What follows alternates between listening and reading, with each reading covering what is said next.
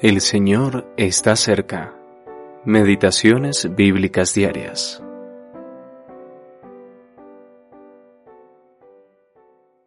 El propósito suyo y la gracia que nos fue dada en Cristo Jesús antes de los tiempos de los siglos, pero que ahora ha sido manifestada por la aparición de nuestro Salvador Jesucristo, el cual quitó la muerte y sacó a la luz la vida y la inmortalidad por el Evangelio Segunda de Timoteo, capítulo 1, versículos 9 y 10.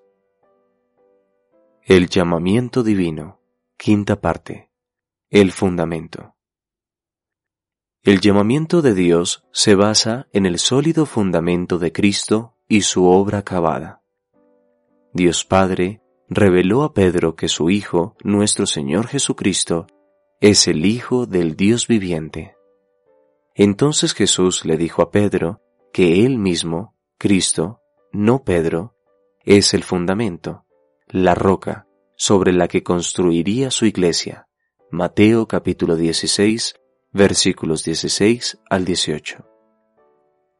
La iglesia comenzó a edificarse cuando el Espíritu Santo descendió a la tierra para habitar en los creyentes.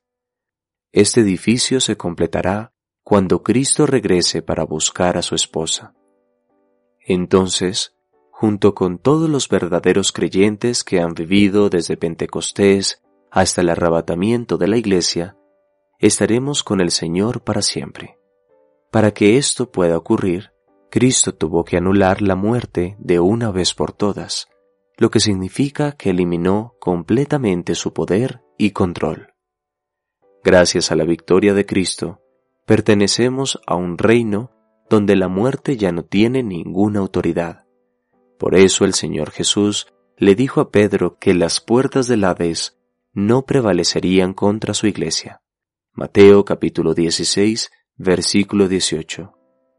Cristo sacó a luz la vida y la inmortalidad o incorruptibilidad, librándonos del poder de Satanás, del pecado y de la muerte y nos ha llevado a un reino de luz y vida. Increíble victoria.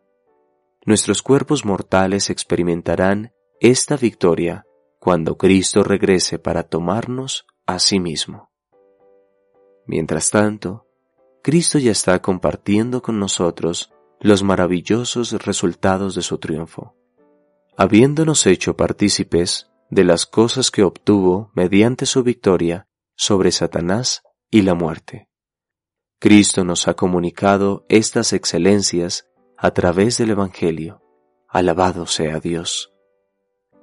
¿Has aceptado el mensaje de salvación de Dios en tu corazón y lo has recibido por fe haciéndolo tuyo? ¿Eres realmente salvo? ¿Has nacido de Dios? ¿Has nacido de arriba? Si no es así, cree en Él hoy mismo. Alfred E. Bauter